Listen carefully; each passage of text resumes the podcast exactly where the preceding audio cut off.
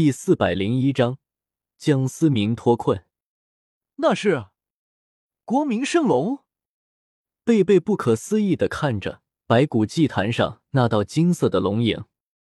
穆老，玄子和其他两老也总算是松了一口气。看来昨晚的一战，穆恩应该是没什么大碍。玄老，我太爷爷他还活着，是不是？贝贝有些激动的看着玄老问道。此刻已经没有再瞒下去的必要了。玄子也是大大方方的点了点头。得到了玄子的肯定，众人的脸上不由得露出了是笑容。穆恩在史莱克众人的眼里就是神一般的存在，就是那最后的依靠。穆恩还活着的消息，简直就是振奋人心。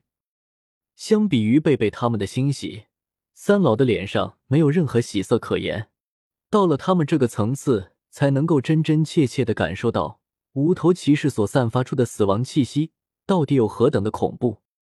那源源不断输出的亡灵生物给三老造成了巨大的心理压迫。那些不死不灭的怪物对于斗罗大陆来说，绝对是一场空前绝后的灾难。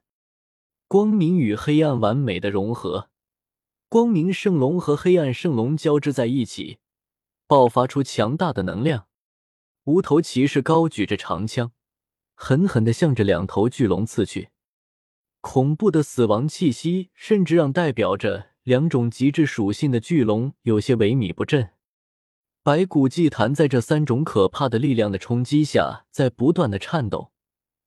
七颗菱形宝石所化作的七彩漩涡，吸收着三者冲击所产生的能量余波，爆发出更加耀眼的光芒。地面上如今也乱作了一团，那数不胜数的骷髅大军以及陆续而来的古龙，不断的收割着日月帝国的魂导师。这些不死的生物，只要不毁灭其精神之火，根本不可能被消灭。而对于亡灵生物不了解的魂导师们，只能沦为被收割的对象。无数的烟尘涌起，往日繁华的日月帝国，彻底沦为了充满了死亡的战场。人们晕倒在废墟之中的霍雨浩，此刻终于悠悠转醒，看着充满死亡气息的名都，心中那属于复仇的快感充斥了他的内心。霍雨浩如同恶魔一般，甚至带着欣赏的目光看着眼前自己的杰作。雨浩，这是你想要看到的局面吗？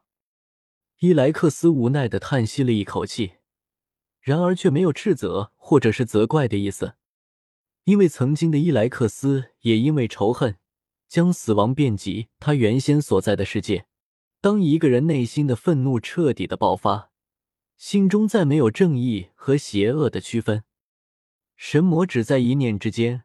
霍雨浩此刻显然是入魔了。霍雨浩精神识海中的天梦冰蚕和冰帝沉默着，没有发出一丁点的声音。他们清楚的知道。霍雨浩心中到底埋藏着多少的仇恨？那种渴望复仇的快感，此刻已经彻底的侵蚀了霍雨浩的内心。谁也无法阻拦一个彻底疯掉的人。看着吧，我要让徐天然，让整个日月帝国付出代价。冬儿，你看见了吗？我要让他们所有人为你们陪葬。霍雨浩癫狂的大笑着。当看到日月皇家酒店那堆积如山的烧焦尸体，他的心便已经死了。学长，一道声音打断了霍雨浩的狂笑。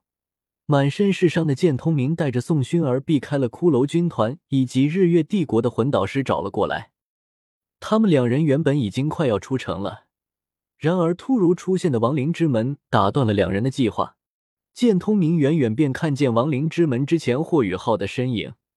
心中便有些猜测，恐怕想要结束这场灾难，关键就在于霍雨浩，所以才放弃了逃生的机会，决定先来寻找霍雨浩。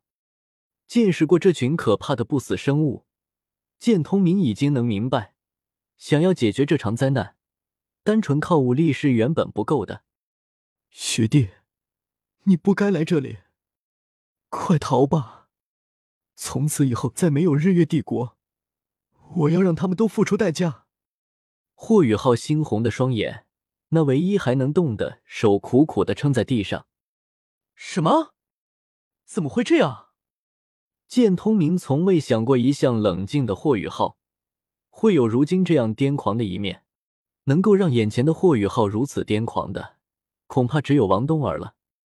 剑通明咬了咬牙，尽管知道此时劝说恐怕已经起不了任何作用了，但还是有些不死心的说道：“学长，就是让这些怪物出了名都会死多少的人，难道你就忍心生灵涂炭吗？生灵涂炭，这和我有什么关系吗？他们让我的世界失去了光。”我为何不能毁了他们的世界？霍雨浩十分讽刺的笑道。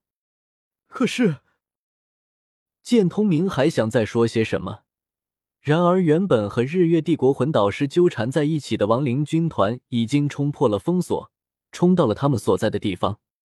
该死！剑通明此刻也管不了那么多了，直接拉起了霍雨浩，背在了背上。随后，有一把将还在一旁发愣的宋薰儿拎了起来，飞速的向着城外逃去。不要再说了，就凭我们还阻止不了。现在重要的是向这个消息传遍大陆，让其他几大帝国提前做好准备，否则才会是真正的灾难。玄子毫不犹豫的否定了众人的提议，他不想让这些孩子再去冒险，因为帝国那么多魂导师都无法解决的困局。就凭他们几个，恐怕连塞牙缝都不够。此刻并不是任性的时候，并不是没有机会。江思明的声音突然响起，不知何时已经出现在了众人的身后。随着蓄能魂导器蕴含的魂力越发的少，再也无法起到封锁江思明的作用。江思明也趁机逃了出来。司马大哥，江司马。众人看着突然出现的江思明，有惊有喜。玄子看到江思明的出现，那原本悬着的心仿佛也有了着落。你能有什么办法？徐三石不由得下意识的冷哼了一声。江思明瞥了一眼徐三石，却并没有理睬对方。在这种情况下，还为一点小矛盾而生气的家伙，恐怕要不是认识霍雨浩，连个配角都不配当。其余的人此刻也没工夫理会徐三石的小情绪，全都炯炯有神的看着江思明。宋老和庄老还不太了解江思明，但其余人都知道江思明从来不是无的放矢的人。县司马，你到底有什么办法？现在已经不是拖延的时候了。玄子有些焦急的说道。